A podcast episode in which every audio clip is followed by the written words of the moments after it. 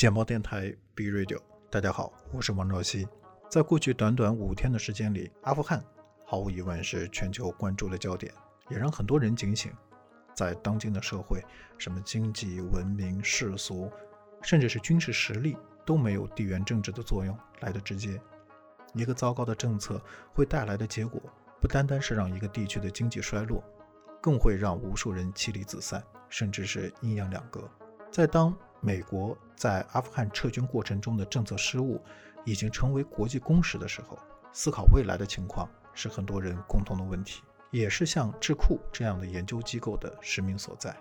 所以呢，在今天的简报电台中，我邀请了安邦智库创始人陈功先生和我们一起聊聊他的分析结果。陈功先生你好，实际上我们知道，在塔利班攻陷喀布尔之前的四十小时，您就几乎没有再休息了，二十四小时连轴在跟踪这件事情。所以在节目的开始，我们也很想知道是什么样的一个原因，让你从八月十三号左右开始就关注中东阿富汗。关注阿富汗的问题啊，可不是从八月十三号就开始，在很久以前的话呢，因为研究“一带一路”啊，就对阿富汗问题有了一些了解。阿富汗问题的这个在世界地缘政治的重要位置，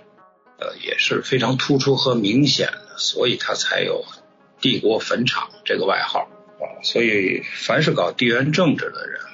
呃，我觉得他如果不了解阿富汗的重要性，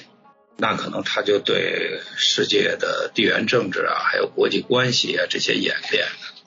充其量只能说是理论性的或者是资料性的。这个他可能不懂得驱动力量啊来自于何方。所以阿富汗问题是非常重要的。我们一直在做这方面的这个追踪和研究了。那么至于这个最后到八月十三号以后的话呢，那是因为这个安邦的信息体制方面的这个特点。因为安邦作为一个智库的话呢，它的研究方法、它的工具和手段啊，都是跟啊大家所了解或者经常知道的那些方式方法，比如说大学啊等等，这完全不一样。所以呢，他的这个很自然的就要投入进去做一些追踪性的这种研究啊，那么持续的去做下去，那么可能就做几个小时啊，这对我们来说是习以为常的事情。信息这种东西就是这样，你知道就是知道，不知道就是不知道啊，你差一点你可能啊得出的印象、结论啊、评价就是完全不一样的啊，缺的就是那一点点。所以看的东西多，尽可能的全面啊，这是做分析啊最基本的东西啊，准确不准确都看的是比较的是这些东西。哎，您刚刚介绍了很多，但是呢，呃，包括我在内，很多的人也并不理解。网上有很多人说，阿富汗和中国之间只有一个瓦汉走廊，十分的狭长。所以呢，今天阿富汗的局势的变化，对于中国来说，可能影响并没有那么大。我首先承认你说的这个完全是一个中国的现实情况啊。这个中国的话呢，在整个世界史上面处于一种弱势的地位哈，已经有几百年的时间了。这个不是偶然的现象啊，主要是中国人的这个世界的这种视野呀是比较差的啊，坦率的说是很差的啊。这个打开中国的典籍啊，看到的都是中国自己这点事情。这个我们的这个呃各种各样的文学啦，还有诗词啦，还有很多的这方面国学的这些成果呢，我们都可以看到啊，基本都是中国的中国这个地盘上发生的这些事情。那么对世界的这个这个关注度比较低啊，这是中国知识积累啊这方面的一个缺陷啊。这就导致了，呃，你说的很多的问题。实际上，中国跟阿富汗的这个关系啊，是在历史上曾经是非常非常密切的关系。啊，我不知道从何讲起啊，但是我可以从中间啊一些碎片化的一些东西呢，可以给大家谈一谈啊。简单的来说呢，在历史上，阿富汗是中国的一个组成部分。这个很多人的话呢，对此是一无所知的啊。但我很遗憾这种情况，我认为这是啊中国历史老师们的一个一个大问题啊。我们没有那些啊特特别特别有钻研精神的历史老师啊，所以就自然就有这种结果啊。阿富汗是在历史上啊，在唐朝啊，是中国的一个重要的一个非常非常重要的一个组成部分啊。呃，在唐朝的时候的话呢。呃，在这个阿富汗这个地区啊，就有七个啊都督府，像条支都督府啊、月支都督府啊，啊有的甚至写到白的这个呃诗歌里面去了。阿富汗的位置呢，非常非常的这个重要啊。呃，在唐朝的时候的话呢，中国人是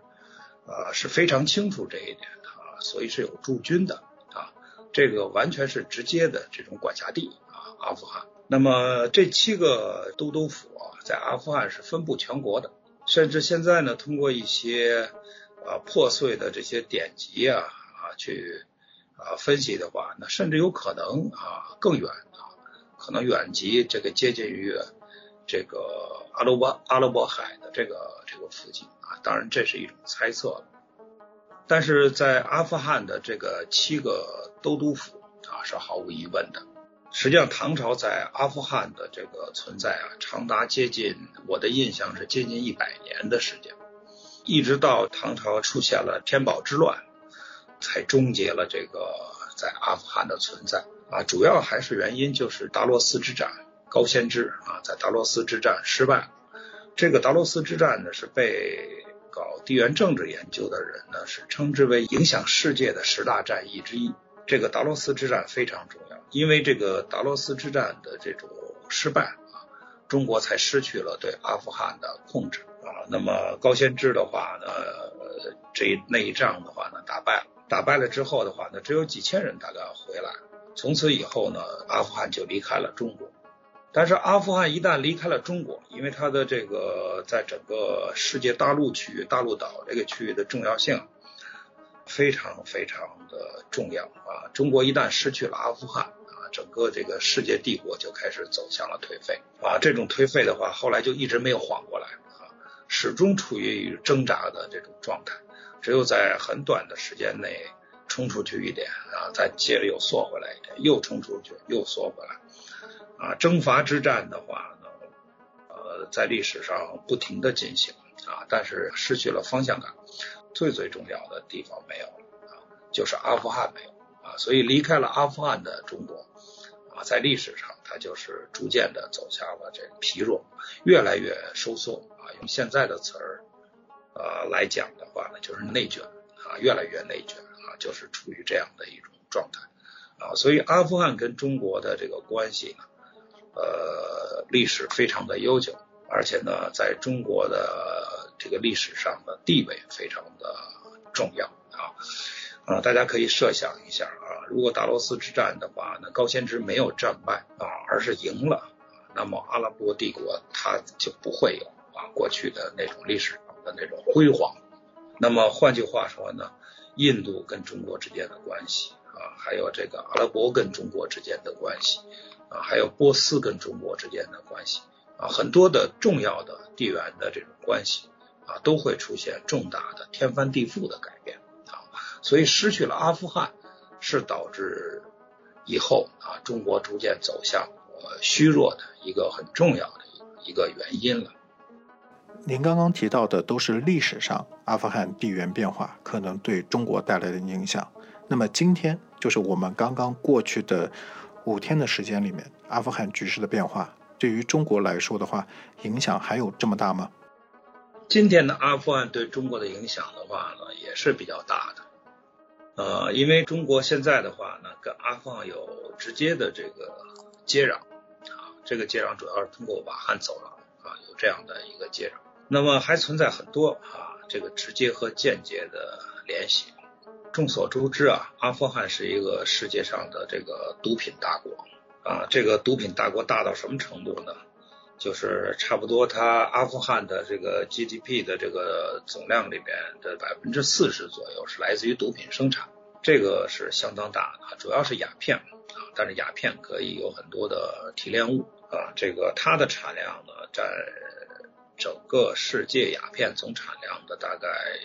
我觉得应该有超过百分之七十，这是一个毒品的一个世界上毒品的一个非常重要的一个产地了。这个毒品问题呢，肯定是一个大问题。虽然现在塔利班政府呢也宣称要根除毒品，但是我觉得他没有其他的收入啊，啊，他没有其他的那种很好的收入可以立即来补充代替这个毒品的这种生产。经济的结构当中呢有这么一块啊，四梁八柱当中呢有这么一大块啊，这大块一旦拿走了啊，他他拿什么来替补呢？啊，矿产什么之类的。啊，虽然有前景，但这个都是需要大量投资的，啊，需要时间的，不是很快就能够代替的。所以将来毒品生产出来，它就要销售，啊，中国离它比较近，啊，受到的影响的话呢，会比较大，啊，我觉得这个是一个很大的关系和影响。呃，再有一点呢，就是东突，啊，东突的这个和这个新疆方面的这种威胁，啊，这个。也是一个很严重的，实际上是直接的啊这样的威胁，因为这个塔利班的话呢，根植于大概在巴基斯坦、阿富汗啊等等这些的部落地区啊，这些部落地区的话呢，呃有它特殊的这种文化和这种传统啊，像大家比较熟悉的血亲复仇了啊，那基本上就是指的这个家里只要有一个人死啊，那我肯定我要杀死对方。一个人啊，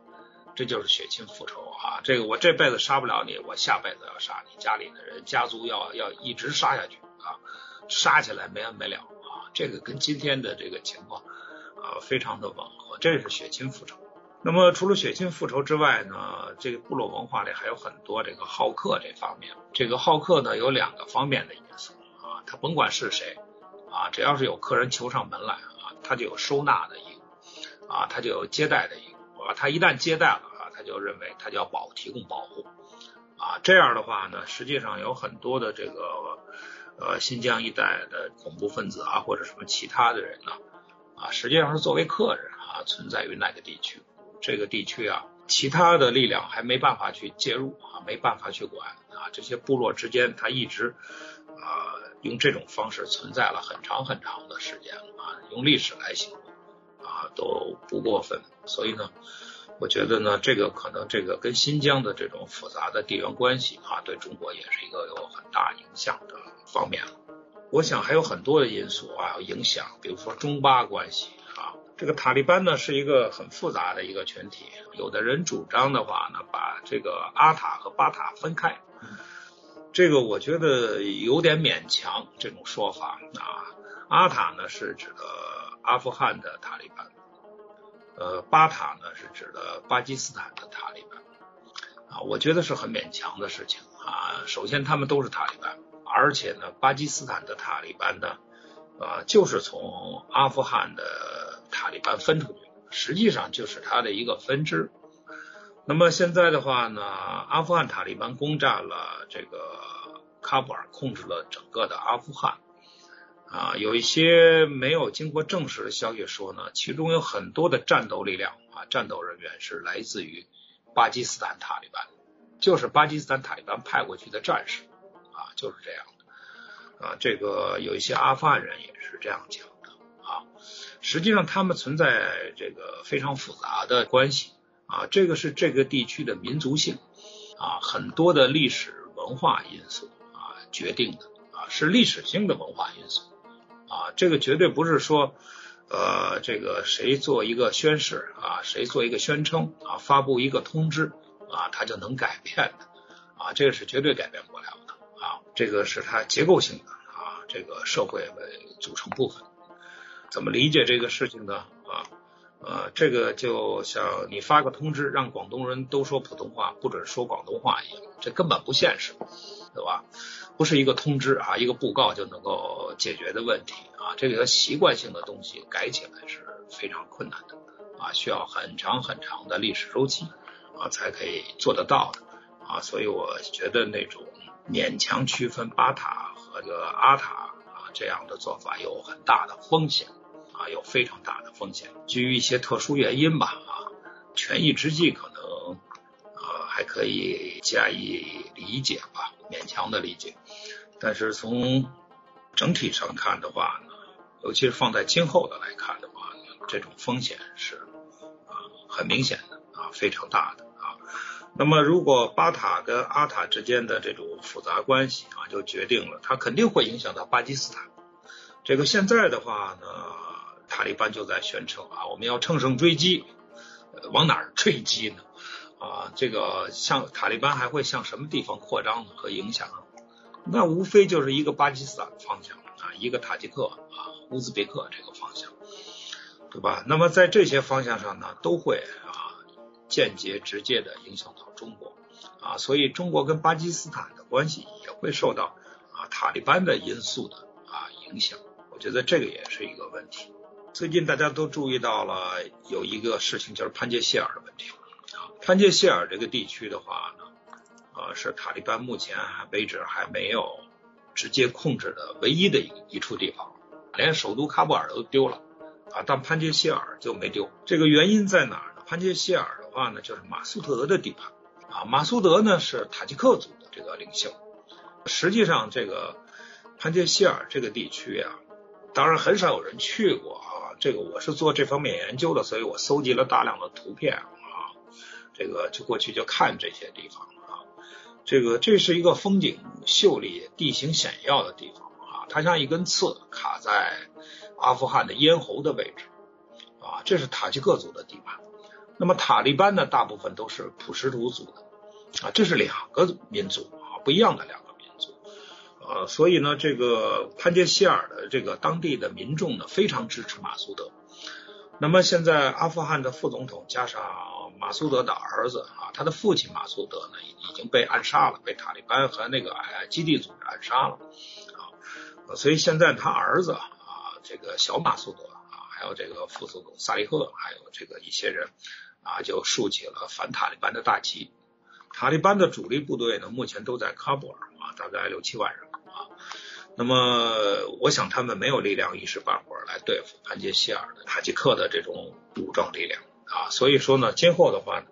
塔吉克族的话呢，会对塔利班形成一种对抗啊，对抗的关系，最起码是武装割据吧。但是要说马上看到说这个呃小马苏德带领的这个塔吉克族的武装反攻这个喀布尔，我觉得这个可能性也不是很大啊。但是这个起码这个阿富汗的形势。我们可以得出一个结论，在短期之内完全安定啊，这种可能性是不大的啊，这种可能性是不大的。所以呢，阿富汗还处于一种啊动乱的一个过程当中。那么大家都知道，塔吉克族在中国也有啊啊，中国也有塔吉克族啊。还有一点呢，就是中国的油气管道是经过塔吉克斯坦过来的。塔利班的话呢，像无论是向中国方向渗透，还是向这个塔吉克斯坦方向渗透啊，基于他跟这个马苏德还有这个塔吉克啊潘杰希尔这一带的对抗关系啊，他如果向那个方向啊进行扩张啊渗透啊，或者说发生一些战斗的话，那么肯定对啊中国的本土啊这个方向还有西气东输的管道方面啊会产生一些影响。啊，我觉得我这方面别再说的太多了啊，这些影响还有很多啊。我们曾经在一个呃一百家的这个地缘政治网站，这也是中国唯一的一个地缘政治网站上做过一个比较详细的分析啊，那个要比我现在说的详细的多。啊，那么在这些影响方面的话呢，还有很多很多很复杂的这种关系存在了。大家只要知道这个阿富汗问题啊。呃，对，牵扯到世界各国，它基本上是卡在世界各国的这个一个关键位置上的一个国家。这个大家很多人在看阿富汗啊，什么从道义啊，从什么其他的方面，阿富汗人很可怜啊等等这些方面。呃，但是有的时候大家应该拿出点时间去想一想。这么多的世界帝国啊，从英帝国呀、苏联呐、美国啦等等，大家都如果在历史上还有唐朝啊，当然还有中国啊，都不断的去征服这个地方，这个地方一定有特殊的重要性啊，否则这些重要的国家啊，世界上的大国为什么反复去争夺啊这样的一个一块土地一定是有深层原因的。啊，不是啊没事干了我们去那儿打打仗啊不是这样啊，它有非常重要的战略意义，对整个世界形势会发生天翻地覆的改变的。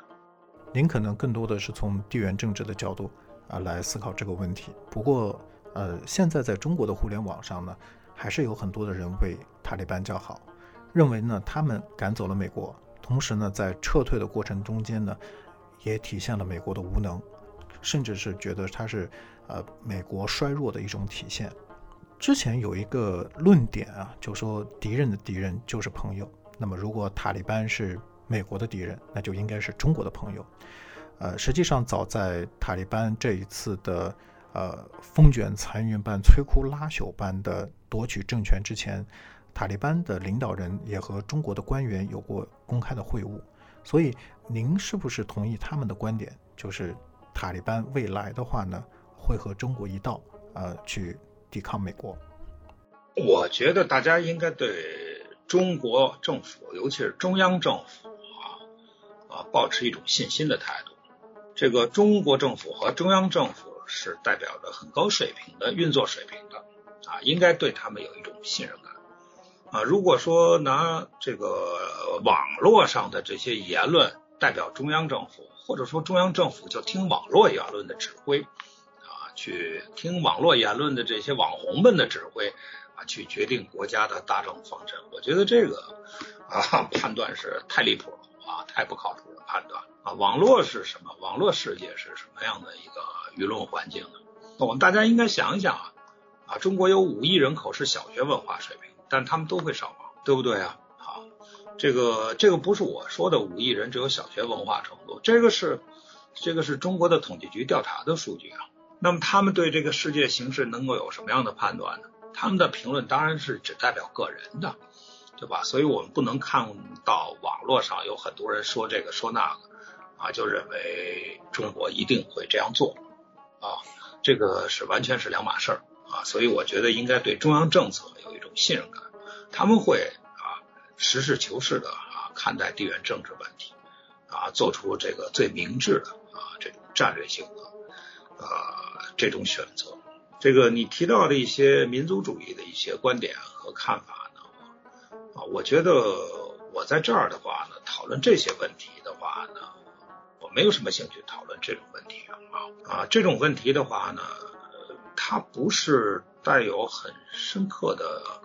什么理论啦，或者是说以理论为基础的，或者是某些事实为基础的啊，或者是说是我实事求是想，我认为他们最大的基础就是电影和电视剧的基础啊，因为主要是看靠看电影和看电视剧啊，得出来了一些什么敌人的敌人就是我们的朋友啦，什么这些简单思维。那么这些简单思维不会被中央政策呢加以采用的。我认为他们这样的智慧啊，绝对是有。啊，审时度势这些是完全正常。呃，我记得这个最近的话呢，啊，就有人问过。当然，我估计这些记者的提问的话呢，也是基于网络言论，因为对记者我们同样不能寄予太高的希望。好，他们向外交部门，中国外交部门提的问题就是说，中国马上就要承认塔利班吗？会不会世界上第一个承认塔利班的国家就是中国呢？啊，我觉得中国外交部的回答就比较有技巧了。它首先必须是个国家，啊，必须是个政府，这样我们才能谈得上承认和不承认。换句话说呢，还是需要看一看，不是说这国家一宣布发个推特，或者说发一条短信，就宣布我就成立国家了，啊，没有这么简单，是吧？啊，它还有很多的像个国家样子的结构啊，领导人呐、部门呐、法律呀啊啊。等等这些东西存在了，那么它才是一个真正的这个国家，得有一些基本的大法啊，基本法啊，这个是基本的东西啊，所以我觉得对网络言论的话呢，不能够全信的。有一句话说的挺好啊，微信微信的意思就是让你稍微信一点啊，绝对不能全信，是吧？这就是微信的意思啊。所以说大家呢。在这方面的话呢，还是应该有独立的这种判断啊。一方面知道啊，阿富汗的事情跟中国呢有很大的关系，这种关系可能随着时间的延长啊，就看得更清楚了。但是另一方面呢，呃，也要知道啊，中国这个大国的话呢，在阿富汗问题上的这个决策呀，啊，也是非常复杂的，啊，绝对不是像网络上道听途说的那样，啊，这个我觉得有很大的差别。实际上，大家现在看塔利班的现状或者阿富汗的现状是非常矛盾的，不管是在海外还是在国内，大家对塔利班呢都有一个担心，那就是他们会不会继续的实行原教旨主义？那么基于沙利亚法和普什图法，阿富汗境内的妇女权益、儿童权益啊，包括宗教信仰自由等问题呢，可能还是无法得到妥善的解决。但是塔利班这两天也说，他们在这一次的执政中呢，会尊重女性。啊，您会不会相信他们这个承诺？你刚才说的这个呢，就是伊斯兰律法。对啊，这个塔利班的这个它的组成的基础啊，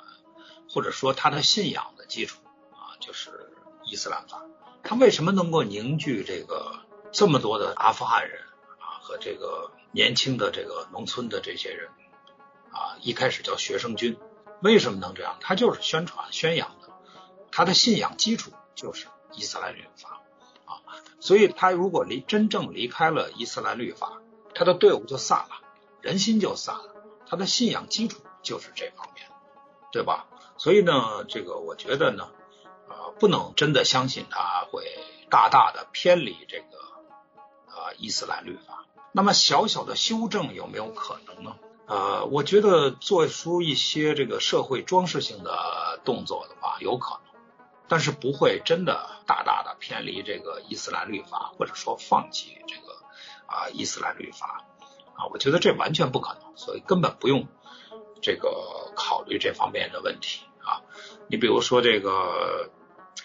他一方面说这个塔利班的宣传部门。塔利班的宣传部门是非常厉害的啊，非常擅长啊信息战的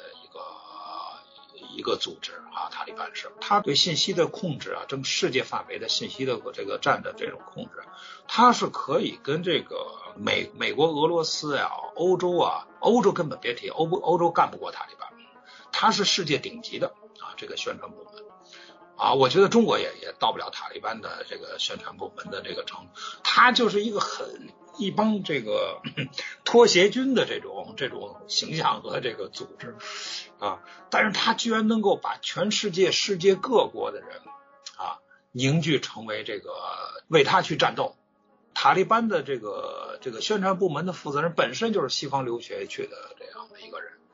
啊，有一帮的这样的受过良好教育的人为塔利班在宣传部门进行服务，他们非常熟悉西方啊，会善于使用各种各样的。这种宣传工具，互联网的这种工具，这个太熟悉了，他们做的非常的漂亮，非常的棒，能力非常的强啊。所以说呢，这个他们说的这些塔利班的这个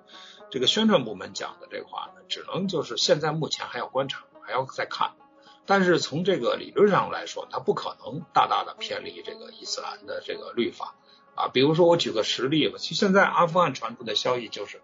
啊，他所谓大赦呀，什么都提出来了，都宣布了啊，政府对原来在阿富汗政府工作的人啊，都采用大赦啊，不会干扰他们啊，不会杀。实际上他现在处决的这个阿富汗原来政府部门的这些负责人就已经一百多人了啊，这个所以他可能是说的一套，在各地做的是另外一套啊。再有一点呢，就是塔利班内部呢。这个他是不团结的，他也分左翼右翼啊，保守派和这温和派，他是不团结的。巴拉达尔的话呢，现在的话呢，作为他的精神领袖呢，从卡塔尔啊已经回到了阿富汗，但是还有另外一个人也非常的重要，这个人是哈米尔，这个人的话明显就要比这个巴拉达尔呢要复杂啊，要保守，所以今后塔利班内部也会有争斗，最后走向什么方向，这个真的是。啊，需要观察的事情啊，绝对不能通过网络看到一些消息，看到今日头条有一些报道啊，这个兑了很多水的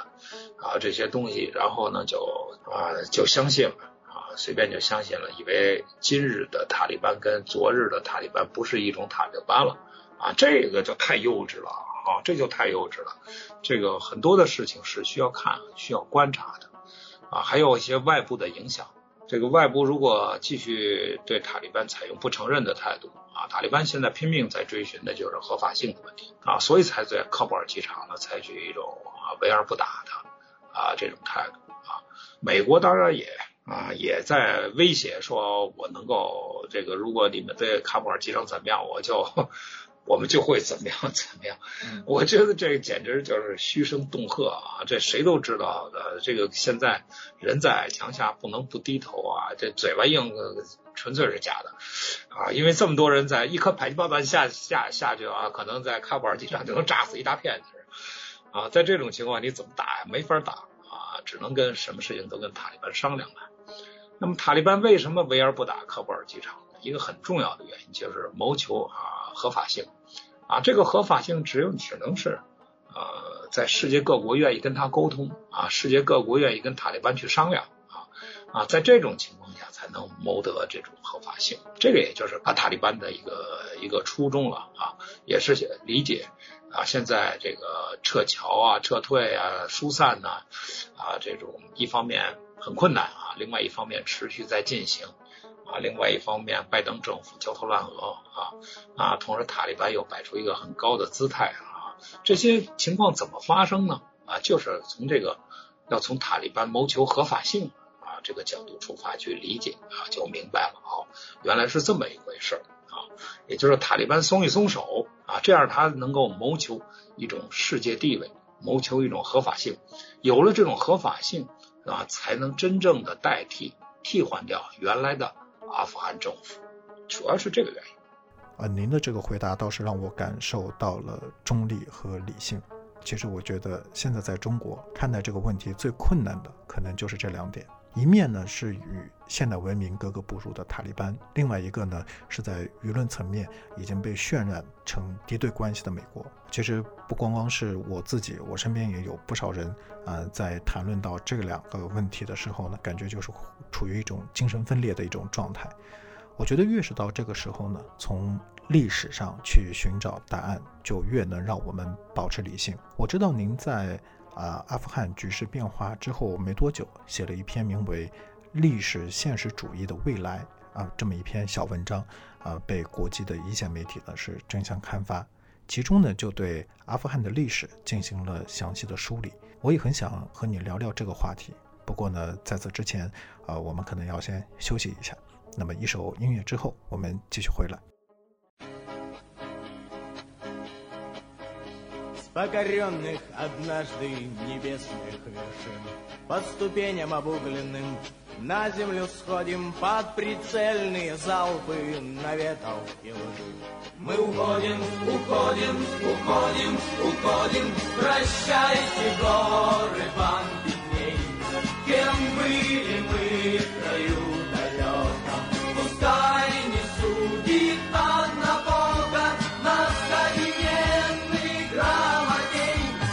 свидания, Афган, этот призрачный мир Не пристало добром. Поминать тебя вроде Но о чем-то грустит боевой командир. Мы уходим, уходим, уходим, уходим. Прощайте горы, банды дней В чем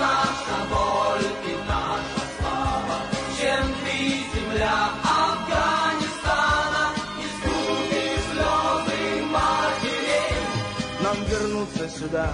больше не суждено.